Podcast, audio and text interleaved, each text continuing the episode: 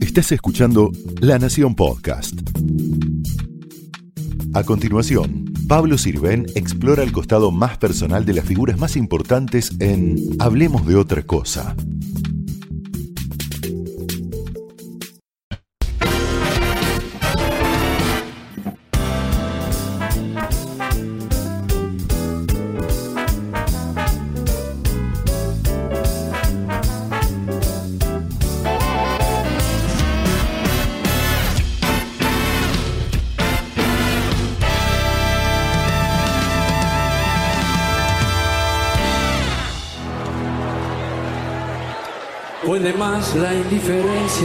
Gente que la bala más voraz del enemigo.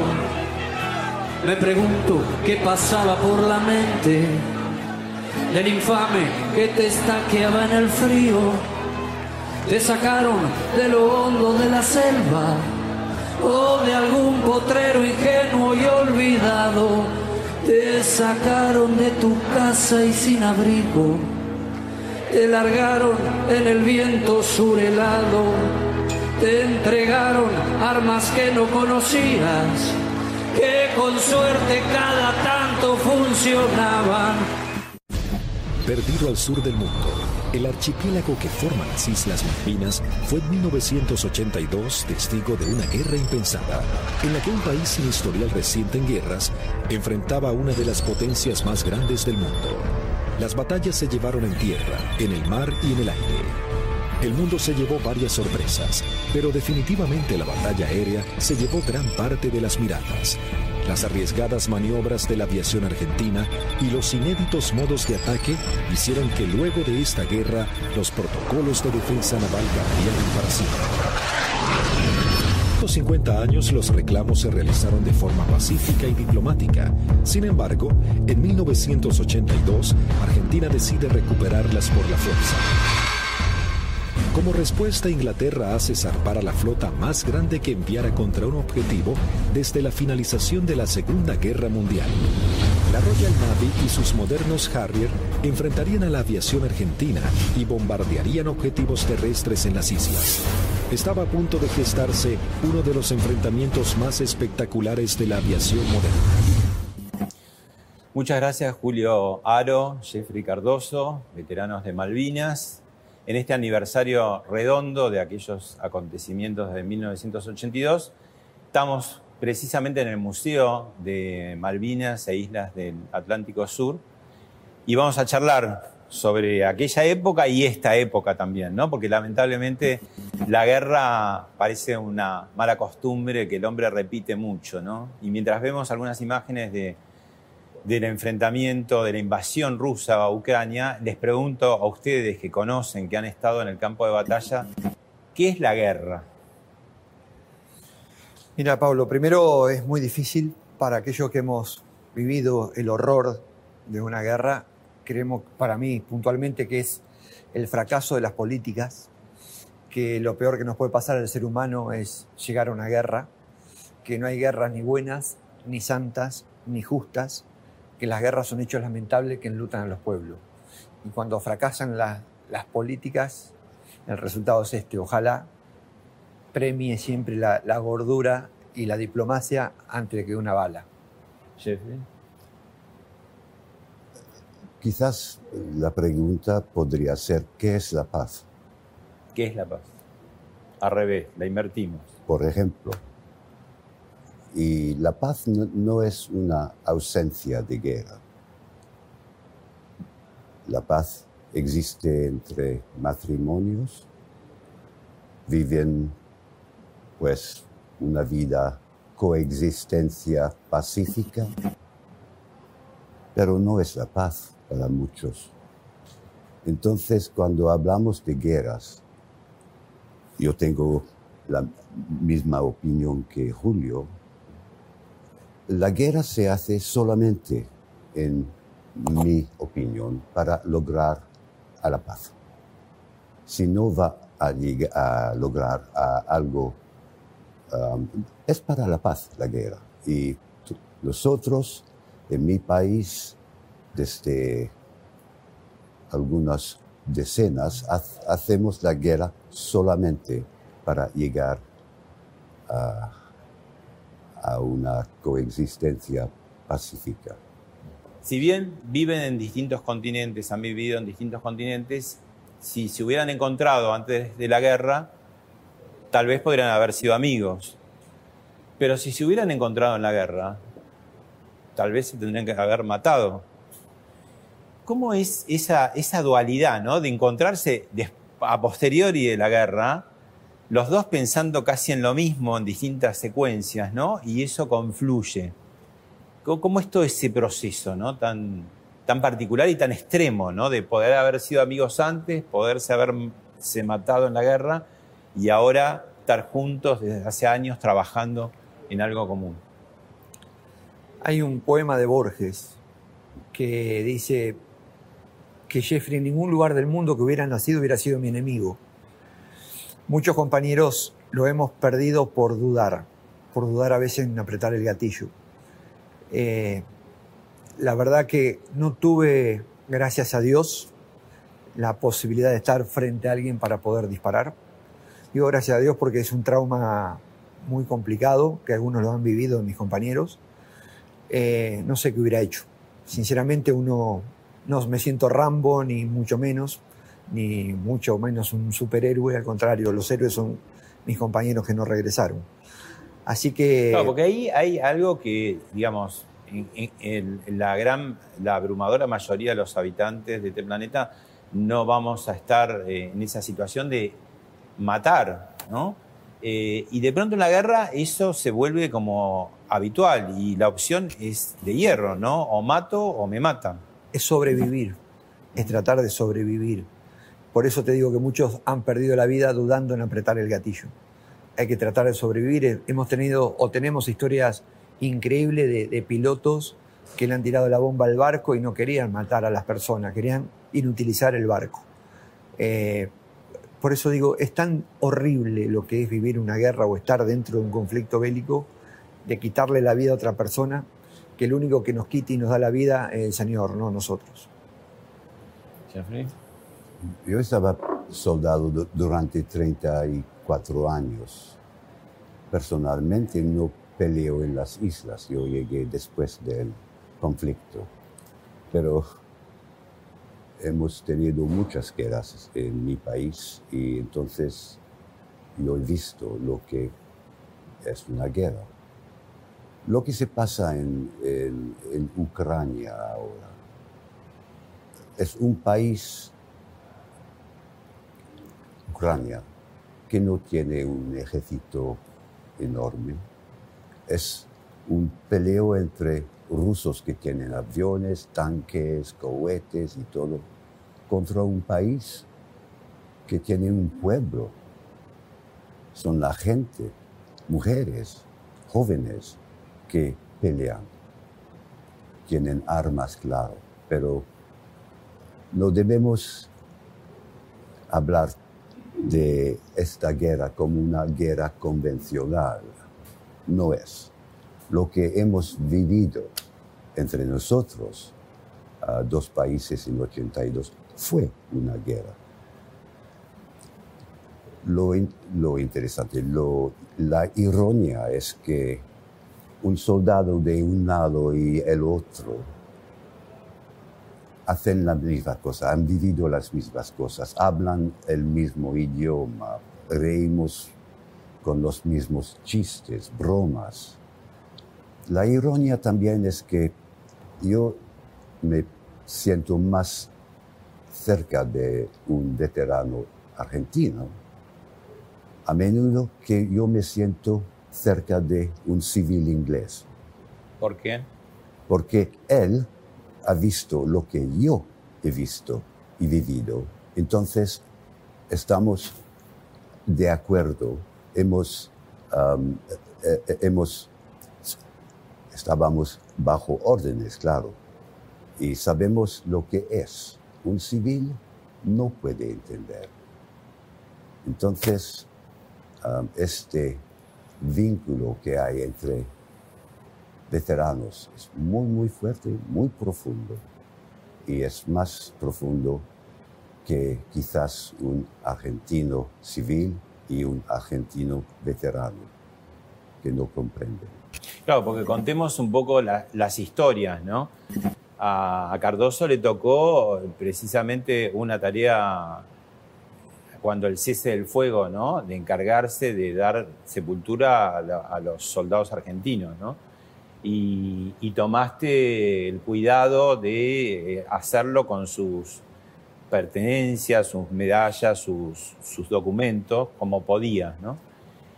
Y, vos, eh, que estuviste en el frente de batalla, te volviste al continente, habrás pasado, digamos, muchos traumas de esa guerra, pero en un momento empieza a florecer en vos, decir, yo tengo que hacer algo, no solamente volver a buscarte, ¿no? paradójicamente las islas, y nos contarás cómo fue ese reencuentro con vos, sino también por tus compañeros, ¿no? es decir, esos soldados que conocían nada más que Dios, como se ponían las tumbas, ponerles el nombre y el apellido. Y eso fue alrededor de 2009. 2009. La ¿Por qué tanto del 82 al 2009?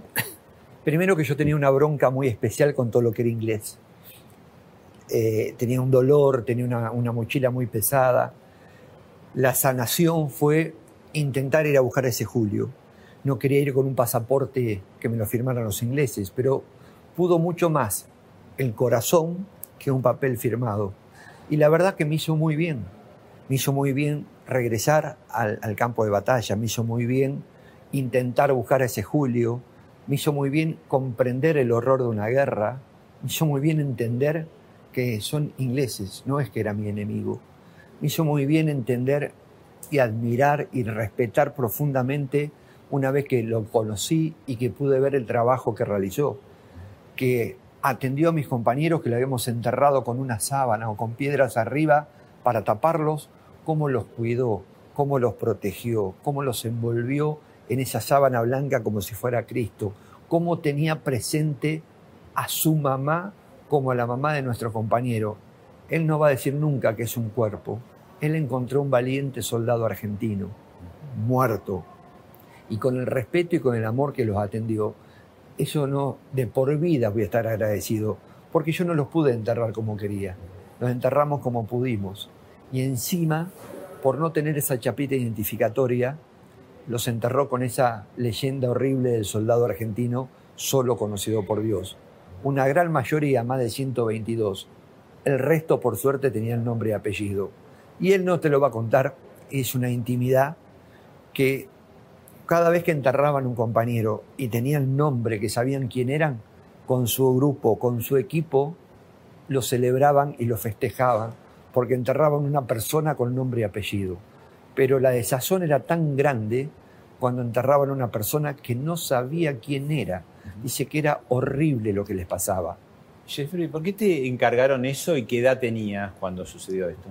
37 entonces, um, y con madurez y sabiduría que un hombre de 32 tiene. Yo no estaba un chico.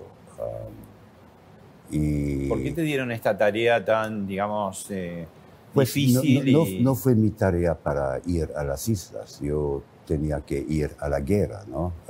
y llegué demasiado tarde, porque la guerra dura 74 días.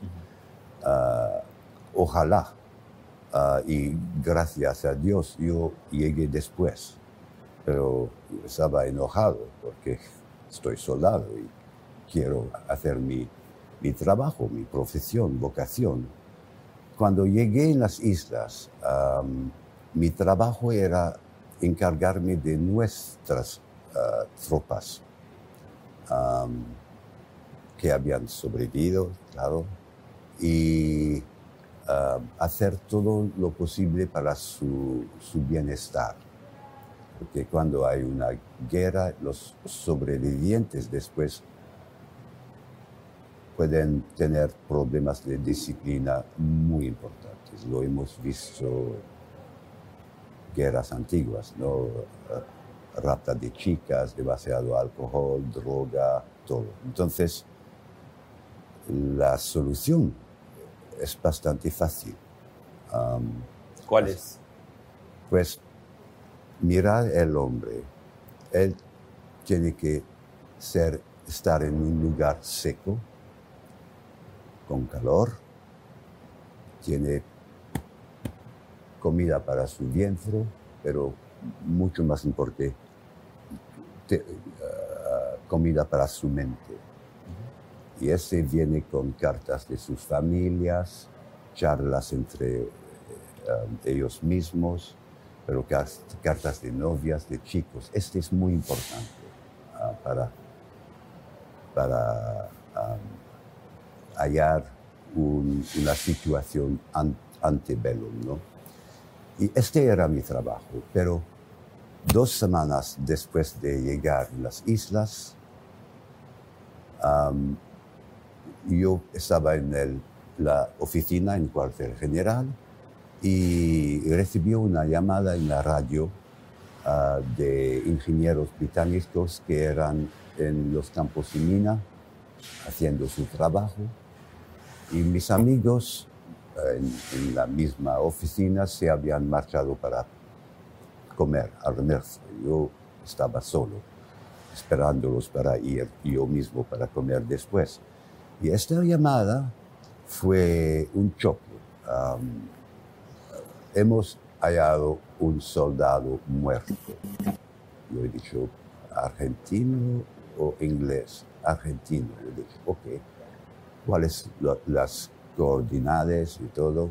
Y cuando mis amigos volvieron a la oficina, yo me fui fuera del, del, cuartel. Había siempre un helicóptero con un piloto que estaba fumando una cigareta y bueno, en el aire hacia este chico y fuimos, lo vimos y yo bajé una cuerda en, en el, para para estar a su lado. El helicóptero se marchó, yo tenía una radio para llamar y yo fui ah, al lado de mi primer soldado héroe, chico, pero héroe argentino. Él no tenía más que 18, 19 años. eran todos los colimbas, ¿no? Los conscriptos, como decimos nosotros, chicos de 18, 20 años. ¿no? Vos mismo, ¿qué edad tenías? Sí, 19 años. La clase de 62, 63. Su cara era como si estaba vivo, estaba vivo. Uh, ojos eran abiertos. Y yo pensé inmediatamente a algo que se había pasado tres semanas antes en Londres, antes que me marchó, mi madre me había tomado en sus brazos y me ha dado quizás el beso el más fuerte que yo había recibido desde la edad de seis, siete años, cuando los chicos varones especialmente reciben demasiados besos que su madre no quiere. Yo a la edad de 32 años recibí este, este abrazo tan, tan fuerte que mi madre, claro, pensaba que yo quizás no volveré. Y cuando yo estaba al lado de este primer héroe, soldado, yo pensé a mi madre, este beso a su madre, yo sabía que él, sin duda, había recibido el mismo um, tipo de, de, afección. De, y entonces este, porque no fue el último que hemos hallado, todos los otros, en las semanas que siguieron, yo estaba con mi equipo y pensábamos a la madre. Y la madre era a mi lado y hemos tomado pasos juntos con su hijo a él. Y para toda esta operación de recoger estos héroes y darle una sepultura digna, religiosa, la madre era siempre ahí. La figura de la madre central en todo este. Estamos viendo algunas imágenes de justamente cuando fueron los familiares ya eh, eh, estas últimas veces, ¿no? Porque el Estado argentino que no tiene muchas políticas de Estado, lamentablemente, Julio, sabemos, ¿no? Este, la famosa grieta viene no de los últimos años, sino de décadas. Sin embargo, con Malvinas sí hay como una política de Estado. Y con el tema de la recuperación de los cuerpos también, porque atravesó a tres gobiernos, ¿no? El de Cristina Kirchner, el de Mauricio Macri e incluso el actual, el de Alberto Fernández, ¿no? ¿Cómo fue ese reencuentro, ya no tuyo con Malvinas, sino de el grueso de los familiares, con las tumbas reconocidas. ¿Cómo fue ese, esos momentos? Algo maravilloso. Es algo que uno todavía aún hoy cuesta creerlo. Es algo que, es más, en uno de los viajes, un periodista amigo, Daniel Santa Cruz, me vio sentadito al lado de la Virgen y me dice felicitaciones. Me dijo, no, Dani, faltan siete todavía. Es decir, uno sigue pensando en los compañeros que faltan, no disfrutando ese momento pero sí, si uno te pudiera explicar lo que es caminar arriba de las nubes, eso es la sensación que sentimos, porque esas mamás escucharlas, ver cómo hablaban con su hijo, cómo le contaban la historia de que su papá había fallecido, que su hermano le había hecho tío, de ver esa, esa pasión y esas ganas que le decían y ver en ese, en ese mapa de la vida, en esas arrugas tan lindas que tienen, el único movimiento que hacían era secarse las lágrimas. ¿Sabes? Una palabra que, uno diría disfrutar. ¿Se junta acá el dolor y la alegría, puede ser? Desde lo personal sí, porque la satisfacción de la tarea cumplida, la satisfacción de decirle no te fallamos ni a vos ni a él, porque teníamos ese legado de poderles devolver su identidad. Nosotros sabíamos a través de su informe dónde estaba Gabino Ruiz Díaz y, ver a los papás estar abrazado a su cruz y con toda la edad que tienen, levantarse como podían, abrazarte y decirte gracias hijo por ayudarme a encontrar a mi hijo, verlo como lo agarraban a Jeffrey de las manos y lo apretaban fuerte y le decían, estas manos y esos ojos fueron los últimos que vieron a mi hijo, lo abrazaban y se fundían en un abrazo y ver esa mamá después de tres horas de estar cansada con el viaje, con la tensión nerviosa, encontrarse con algo nuevo para ella que estaba su hijo ahí, verlas partir y verlas partir que ya no arrastraban los pies, ya no caminaban más corva y llevaban la frente bien alto y en esa cara, en ese rostro, había un cejo de felicidad o de tranquilidad o de paz. Pero sabían por fin, después de 35 años, en qué lugar se encontraba su ser querido. Vamos a ver ahora un fragmento de la película La, Dama de Hierro, donde Meryl Streep hace justamente de Margaret Thatcher en una secuencia donde decide eh, algo muy crucial en la guerra de las Malvinas. The Argentinian ship, the General Belgrano, and her escorts are pursuing course 273 degrees towards the Argentinian mainland. We are tracking them with our submarine, HMS Conqueror. Is this ship a threat? Both these ships are carrying Exocet missiles, Prime Minister. Just yesterday, they launched, then aborted an attack inside the exclusion zone. There's a risk they could try it again. The Belgrano is sailing directly away from the islands. Can it really be regarded as a threat? She's been changing course continually. There's a strong possibility that they'll attempt a pincer movement on our carrier group. I advise that we engage them. Hit the Belgrano as a warning to the others. Send them. It'll play badly internationally. We'll be seen as aggressors. This will be an escalation, Prime Minister. If there is to be an escalation, it's better that we start it.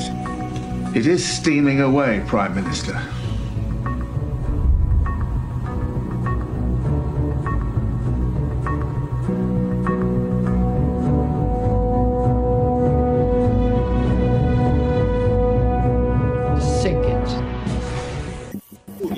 Vos que estabas, eh, ¿tenían noticias de lo que pasaba? Por ejemplo, el hundimiento del crucero General Belgrano es un hecho muy crucial de la guerra, porque en ese momento el entonces presidente de Perú, Belaúnde Terry, estaba como eh, ofreciendo una alternativa de tres banderas, que para la Argentina era un progreso, porque era la bandera argentina, la británica, de las Naciones Unidas, ¿no? Y el torpedeo del crucero General Belgrano fuera de la zona de exclusión, este, fue un hecho que, bueno, terminó con esas negociaciones. ¿Vos cómo te llegaban esas noticias o qué sabían? ¿Qué comentaban ahí? Las noticias eran muy escasas empezó a haber como una gacetilla para levantarnos la moral, porque a partir del primero de mayo, que fue el bautismo de fuego de la Fuerza Aérea y Delgada, donde la primera alerta roja, que era meterte dentro del pozo, nosotros salíamos del pozo porque queríamos ver. eran las trincheras, ¿no? eran trincheras donde estábamos este, tapaditos y queríamos ver y lo que vimos fue el caer un avión y lo celebrábamos como si fuera el gol de Maradona, nos abrazábamos, decíamos, qué fácil que es esto, era una pavada, y realmente nos dimos cuenta a las dos horas cuando nos avisan que el avión que vimos derribar y que vimos que el piloto se inyectara era un avión propio, un avión argentino. Oh. A partir de ahí decimos que la moral la arrastramos por el piso, empezó a salir esta como una gacetilla, algunos la podíamos tener, que era tres aviones de ellos, dos nuestros, cinco barcos de ellos, era para levantarte la moral y era, era imposible porque uno no entendía qué es lo que había pasado. Al transcurso de los años, uno entendió lo del Belgrano, fuera de la zona de exclusión. A partir del, tiempo entendimos por qué se derribó el propio avión argentino. Hubo que pasar muchos años para poder entender. Y hoy, a 40 años, seguimos sin entender muchas cosas. Bueno, ahí veíamos uh, una actuación en Berry Strip. Ahora vamos a ver a la verdadera Margaret Thatcher hablando sobre el tema justamente del crucero General Belgrano después de que terminó la guerra. What I know, Mr. Frost, is that ministers have given the information in the House of Commons when they came and it said that one thing was not correct. I was the first to say, right, give the correct information. And the correct and deadly accurate information was given. But I do not spend my days prowling round the pigeonholes of the Ministry of Defence looking at the precise course of action. No. One moment. One moment.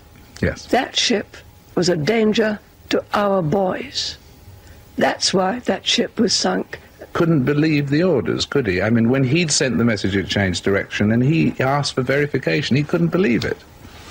I'm sorry, what did you say? Commander Rayford Brown demanded reconfirmation, did he not? I do not. I know when we gave the order to sink, and that is all in the public domain. I know it was right to sink her, and I would do the same Pregunta a Jeffrey, que llegó tarde a la guerra, según me dijiste, como más hacia el final, ¿cómo se vivían estos acontecimientos? Lo del hundimiento del general Belgrano, que en Argentina fue, bueno, obviamente muy este, impactante. No sé a lo lejos, en Gran Bretaña, cómo resonaban estos hechos, si resonaban, ¿cómo era? Sí, um, cada hundimiento de un barco es una pena, eh, pero un barco tiene, tiene mucho poder en la guerra. sabes que nosotros hemos perdido la mayoría de nuestras tropas caídos en barcos. ¿Sabía, ¿sabía este? Sí. Perdíamos un, un porcentaje en las islas, pero la mayoría eran como, como ustedes en el mar. Y sí, hemos todo visto y vivido este en una guerra convencional. es, es algo de, difícil porque es multidimensional. Si un barco va por aquí, norte, sur. Es un barco. Para nosotros fue un barco y un riesgo. La cosa que me pena, ellos, había tres chicos que se llamaban Cardoso, que fue en este barco. No son relaciones eh, familiares, pero yo he pensado, wow, muy difícil.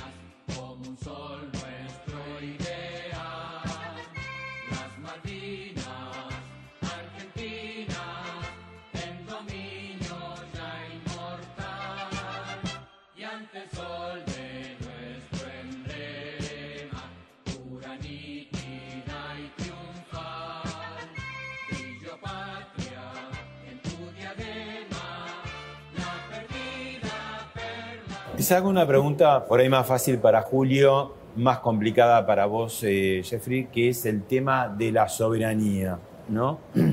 ¿Cómo lo entendés, digamos, siendo inglés, el tema de las Malvinas, barra Falkland, este, qué se juega ahí, cómo se soluciona ese tema, ¿no?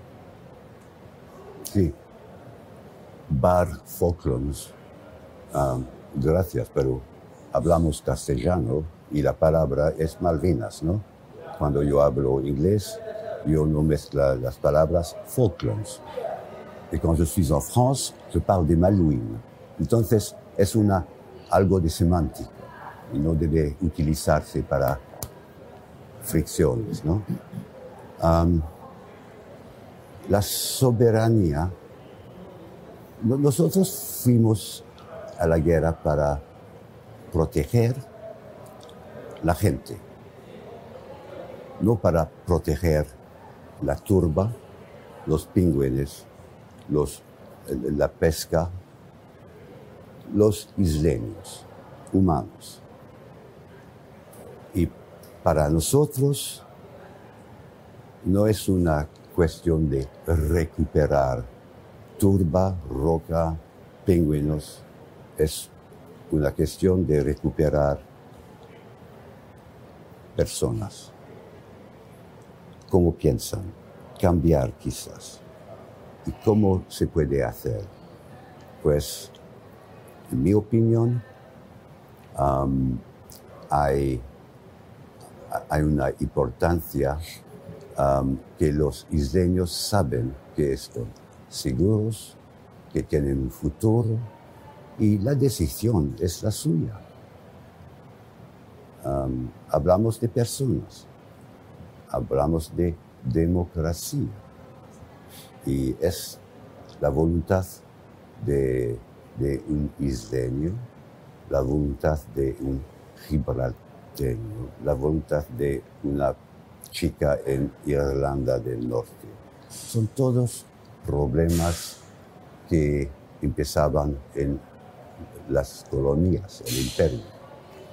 Misma cosa con Argentina, no, misma cosa con España, con Melilla, Ceuta, los franceses, los portugueses.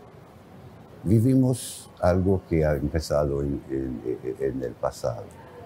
Pero la cosa que no debemos hacer es lo que hemos hecho antes, es hacer líneas en el Sahara y en, en, eh, Israel. Son la gente, los, los indígenas que tienen la palabra. Mm. Julio, para vos es más fácil, digo, para todos los argentinos quizás sea uno de los pocos temas donde podemos llegar a acordar todos, ¿no? Eh, sea la ideología que tengamos el tema de la soberanía en, las Islas Malvinas. ¿Qué era para vos antes de la guerra? Si era un tema que te preocupaba o muy lejano o había quedado en el colegio. ¿Y qué, fue durante y qué fue después? ¿no? ¿Qué es ahora? No, Jeffrey sabe, y lo hemos charlado en varias oportunidades, de que antes en el colegio me decían, eso chiquitito de abajo del mapa son las Islas Malvinas. Y se terminaba el tema ahí. Nunca hubo otro tipo de estudios por lo menos mientras hacía mis colegios primario y secundario, lo que nunca me imaginé que iba a ser parte y protagonista de esa historia.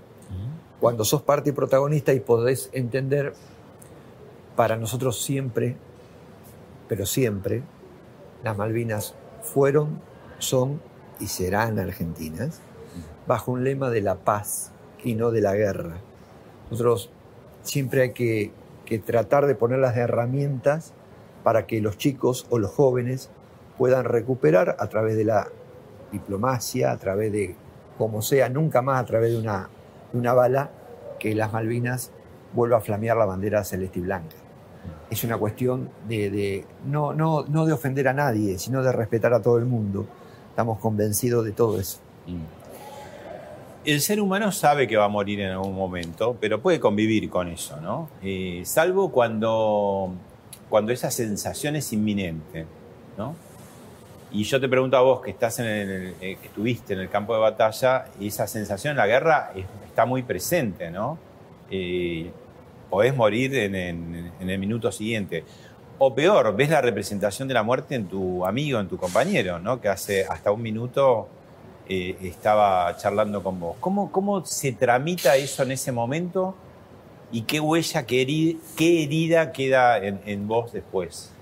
Cuando vos tenés que juntar compañeros del campo de batalla, cuando vos tenés que, que confiar tu vida en tu compañero de pozo, cuando vos pones espaldas con espalda para cuidar a tu amigo y tu amigo que te cuida a vos, hay momentos que le perdés el miedo a la muerte, hay momentos de que los bombardeos eran continuos y constantes todas las noches, y las primeras noches no podías ni dormir siquiera, pero llega un momento que decís, te acostabas, y que al otro día si te despertabas decía, no me tocó, estoy.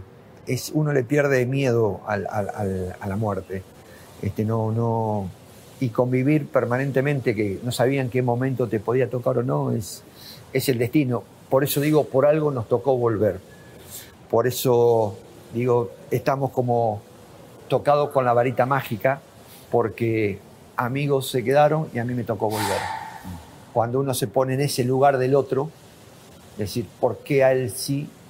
Y y yo te iba a preguntar, ¿cómo se hace Julio para procesar ese llamado síndrome de- del sobreviviente? ¿no? Decir, bueno, murió él, no, no morí yo, bueno, qué suerte por un lado, qué dolor por el otro, ver al amigo, compañero que hasta recién estaba tan vital como vos, muerto. ¿Qué se hace con eso?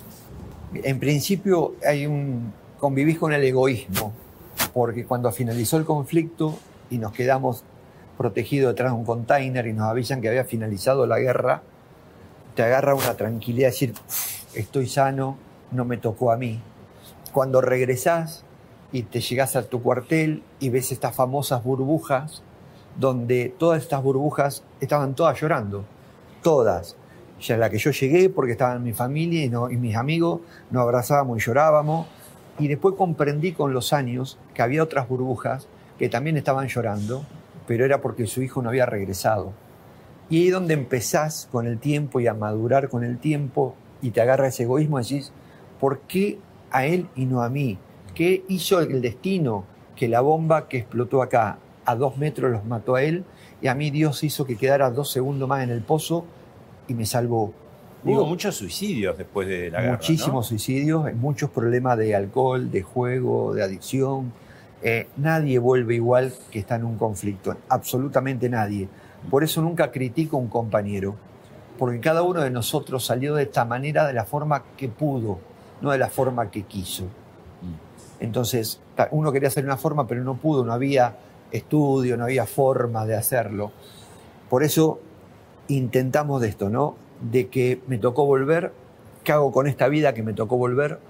Dejé, me dejé crecer las alas para poder volar y poder ayudar a aquellas mamás, a aquellas familias que no tuvieron la suerte que su hijo regresara. Vamos a ver ahora una nota con Edgardo Esteban, que es el director precisamente de este Museo de Malvinas e Islas del Atlántico Sur. Nos va a contar un poco de qué se trata y volvemos a la charla.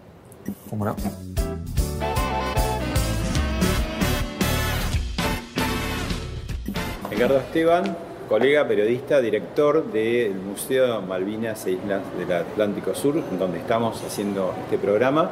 Antes que nada te pregunto, ¿qué, qué es el avión este? querido? Este es el avión de Miguel Fitzgerald, que en el año 64. Dicen que era de Héctor Ricardo García. Él fue 20 años piloto de, de- de crónica. Sí, él fue a Malvinas, ¿no? Y él fue dos veces, pero este en el, en el 64 fue solo, fue con una caña de tacuara, una bandera argentina y una, una proclama que es una de las más bellas, que habla sobre toda la historia de Malvinas, desde el primer izamiento del pabellón patrio y fue a hacer soberanía. Le puso un tanque adicional de combustible atrás. Para fue llegar. para llegar, tuvo 15 minutos en las islas y volvió, es decir, que cruzó solo, una locura, el, el océano, con la turbulencia de ese océano, y nada, y marcó un hito de la soberanía y bueno, y es como uno de los, los emblemas de este museo que de alguna forma está acá en el centro de, de- nuestra, nuestra entrada principal. ¿no? Bueno, Edgardo, vos además de ser ahora director de este museo, tenés mucha relación con el tema de Malvinas por tu obra, tu libro, Iluminados por el Fuego, después fue una película también muy exitosa.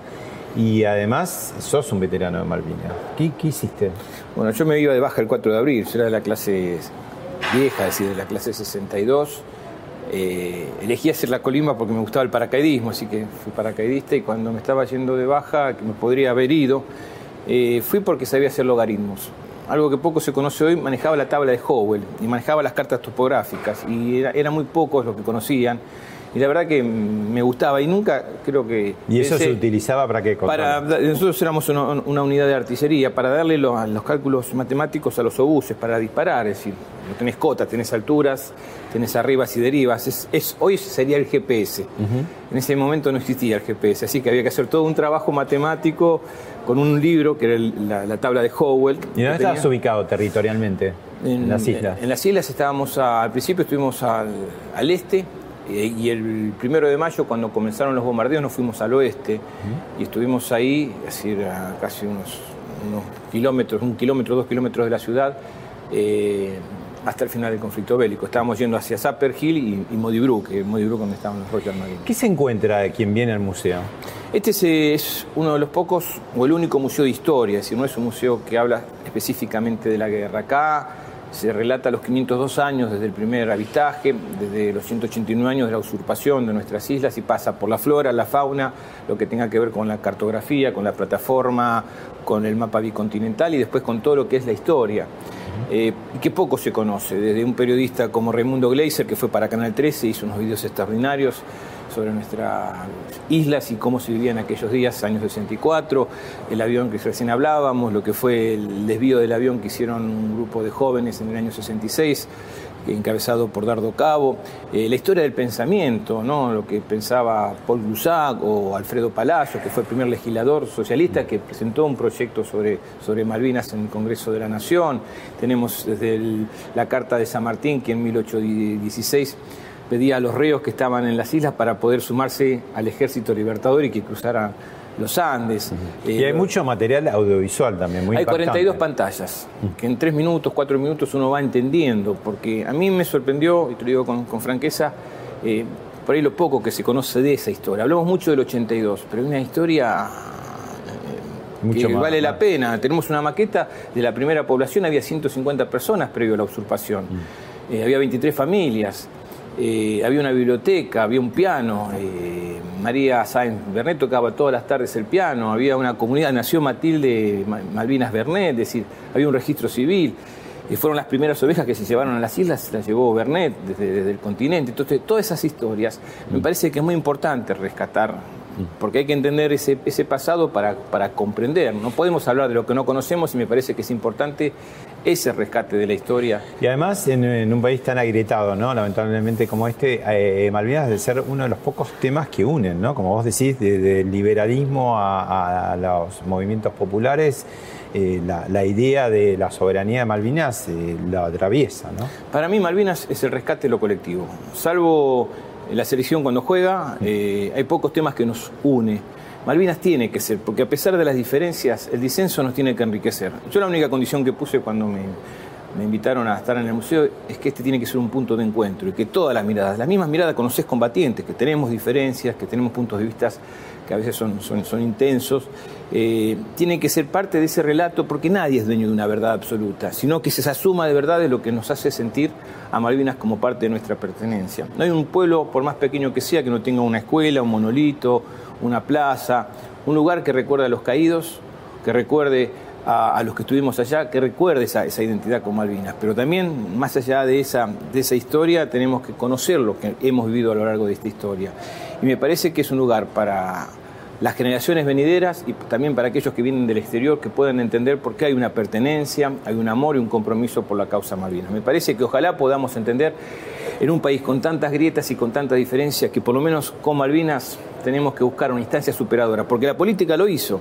En el año 2012, todas las fuerzas políticas con participación parlamentaria, todas las fuerzas políticas fueron a Ushuaia, firmaron un, decálogo en donde se pusieron de acuerdo, empezando con que las Malvinas son argentinas, en lo que es la usurpación de nuestra pesca de forma ilegal, la defensa de lo que son los recursos hidrocarburíferos, y buscar cinco o diez puntos y que a partir de ahí trabajar pensando en Malvinas hacia el futuro. ¿no? Me parece que es importante porque la base más grande que hay eh, en el hemisferio sur están nuestras islas, porque los británicos están trabajando en un puerto de aguas profundas mirando a la Antártida, pensando ya a futuro en las reservas de agua potable que tiene el continente blanco y me parece que de esa perspectiva tenemos que hacer pedagogía, hablar y, y crecer debatiendo sobre la causa Malvinas. Gracias, Edgardo. No, gracias a vos.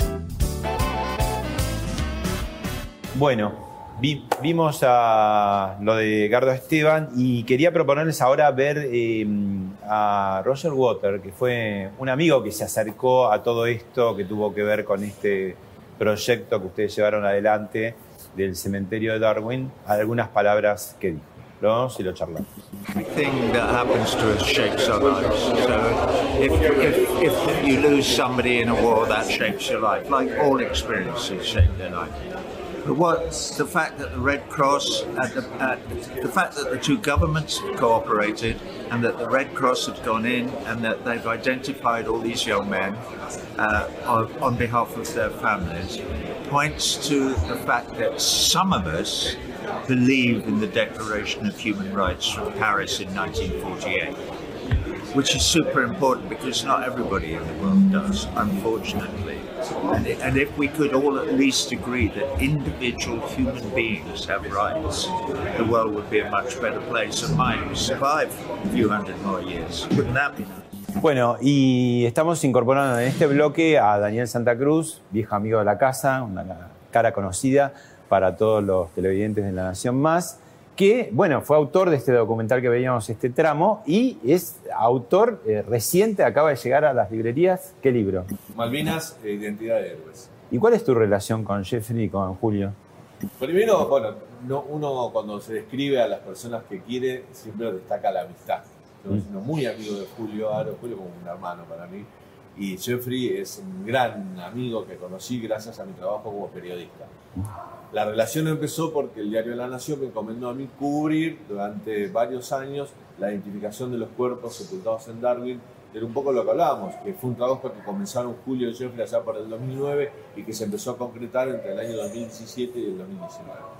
Con Julio y Jeffrey hemos viajado a Londres, hemos ido a dos veces a Malvinas, eh, todo para cubrirlo, tanto para el documental como para mis notas en el diario. Todo fue forjando una amistad y me fui involucrando mucho en el proyecto, más allá de la labor profesional como periodista, que me llevó a hacer un documental, que me llevó a escribir este libro que está saliendo ahora. Me, involucré mucho con ellos, con los familiares, y lo terminé sintiendo como propio. En algún momento, eh, con Julio sentados bajo la cruz mayor del cementerio de Darwin, yo lo felicitaba y él me decía, todavía faltan, yo lo había emocionado. Y yo que no de emocionarme mucho, ese día me emocioné porque veía a mi amigo Julio culminando una tarea eh, y me, me excedía lo del, como periodista, estaba lo humano. Hay una cosa muy interesante que decís eh, en el libro, que es que todo el tema de, de la dictadura, de los crímenes de lesa humanidad, taparon todo el tema de Malvinas. Como que Malvinas, entre que perdimos la guerra y hubo como un ninguneo y se, se puso debajo de la alfombra todos esos temas. Sí, ¿no? hay, hay como una, una impresión que, que- que tenía la sociedad que, por ejemplo, todos los crímenes de esa humanidad que se desarrollaron bajo la dictadura militar, eh, secuestros, eh, tortura, robo de chicos, era responsabilidad de la dictadura. Malvinas, la movilización popular, el apoyo, el seguimos ganando, el fervor patriótico, hizo como partícipe a la sociedad de una decisión de la dictadura militar, que era una decisión en definitiva política para perpetuarse en el poder. Eso hizo que cuando terminó Malvinas y los resultados fueron adversos, gran parte de la sociedad le dio la espalda a Malvinas. Estos chicos, chicos es un nombre grande, pero eh, los que combatieron en Malvinas sintieron durante muchos años esa desmalvinización.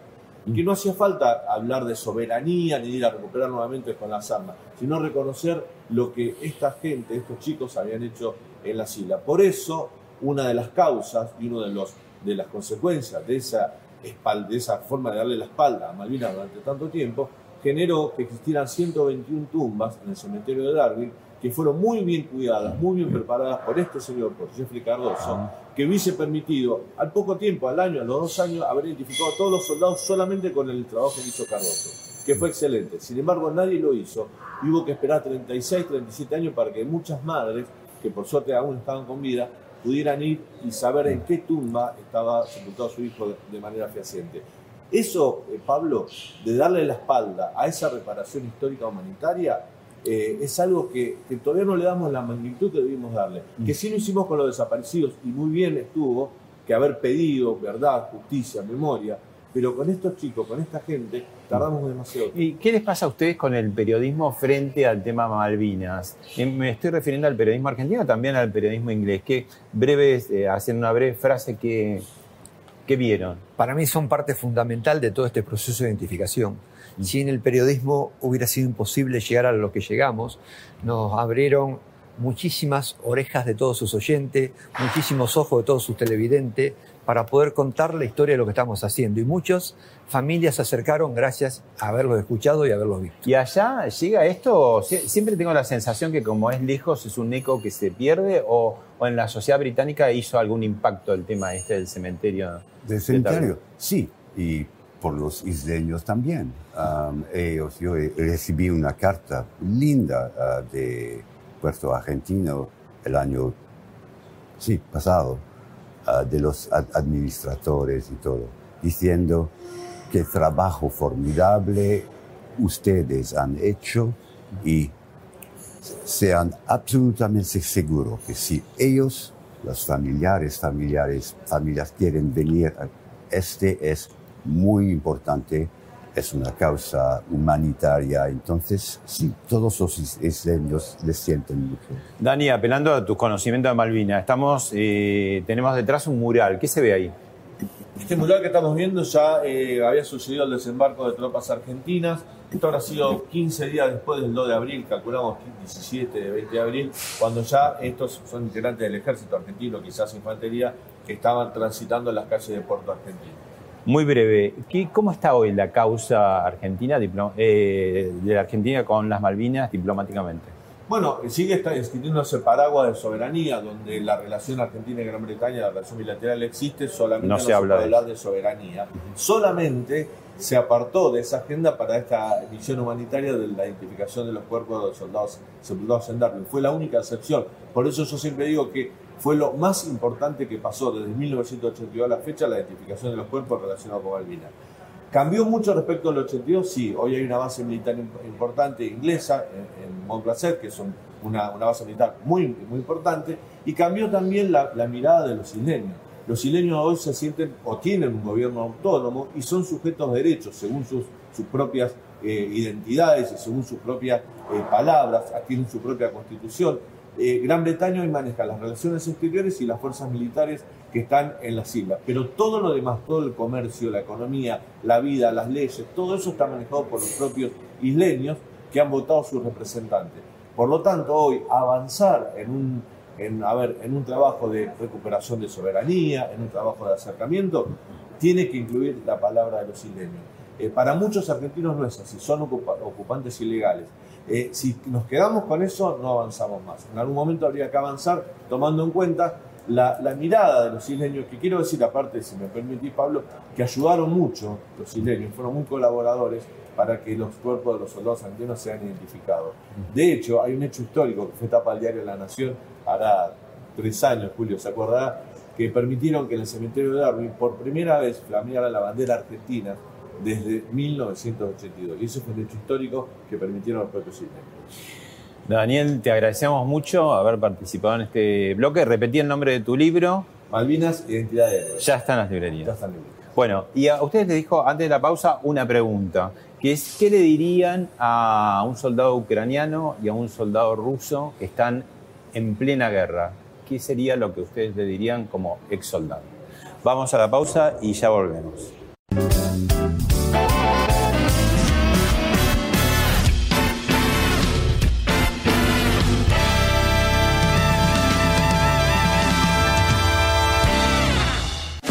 Super fin de semana Coto. Hasta el lunes, 2x1 en Nescafé, Nesquik, Dolca y jugos en polvo. 80% de descuento en la segunda, llevando dos iguales en marcas seleccionadas de galletitas, cápsulas Dolce Gusto, Downy y en shampoo y acondicionador. Y 3x2 en vinos finos, espumantes y champañas que podés combinar como quieras. Coto. Sé el primero en tener lo último. Llegó el nuevo Galaxy S22 a personal. Y si tenés conexión total, lo podés llevar con un 25% de descuento. Además, te regalamos 10 GB por mes durante un año para que disfrutes navegando en tu celu. Encontralo en tienda.personal.com.ar o en nuestros puntos de venta. Personal. Nunca habían cuidado de él. Por eso, él le dio el nuevo Purina Cachau. cada comida construye un escudo de protección para fortalecer su sistema inmune. Purina Cachao, ahora sin colorantes artificiales. Protección para una vida mejor. El noticiero AM con Fernando Carnota y el más amplio equipo periodístico de las mañanas. De lunes a viernes, 6.30 horas, en La Nación Más. 8.30 AM con Luis Majul, Débora Plager y Marina Calabró. De lunes a viernes, en La Nación Más. Buen Día Nación con Luis Novarecio. De lunes a viernes a las 10 de la mañana, en La Nación Más. Más noticias con María Laura Santillán. Lunes a viernes, 13 horas, en La Nación Más. Más info a la tarde con Paulino Rodríguez y Eleonora Cole. Lunes a viernes, desde las 14.30 horas, en La Nación Más. Este domingo, informe exclusivo. Una denuncia destapó la olla. Recibieron millones que no debían y no hicieron nada. ¿En qué la gastaron? Y además, mano a mano, Javier Milei, La Cornisa, domingo 20-30 horas, en La Nación Más.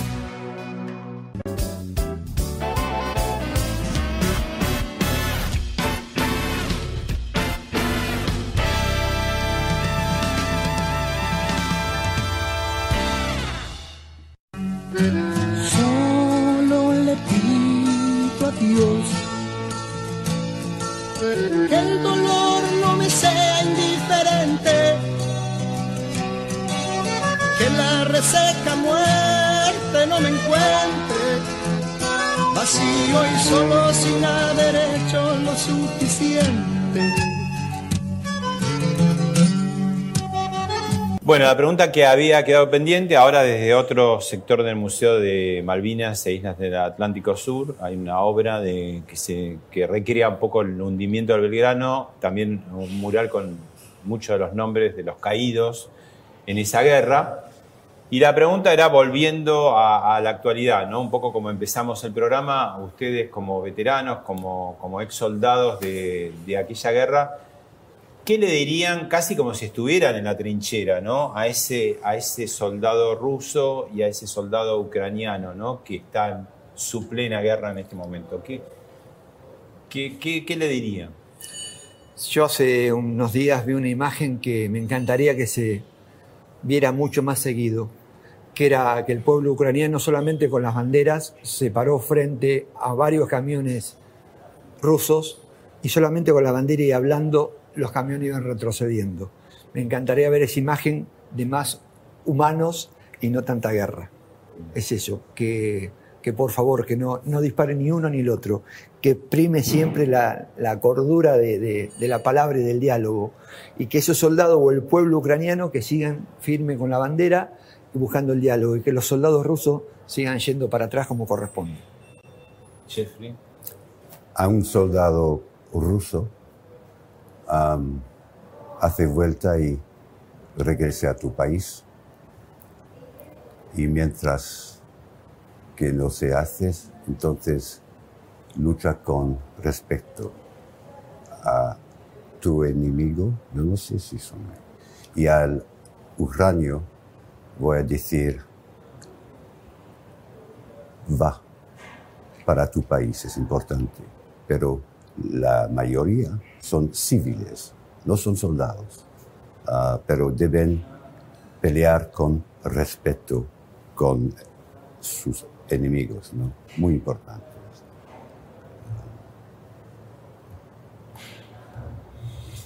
Gracias, Julio. Gracias, Jeffrey. Y ojalá que no haya más guerra.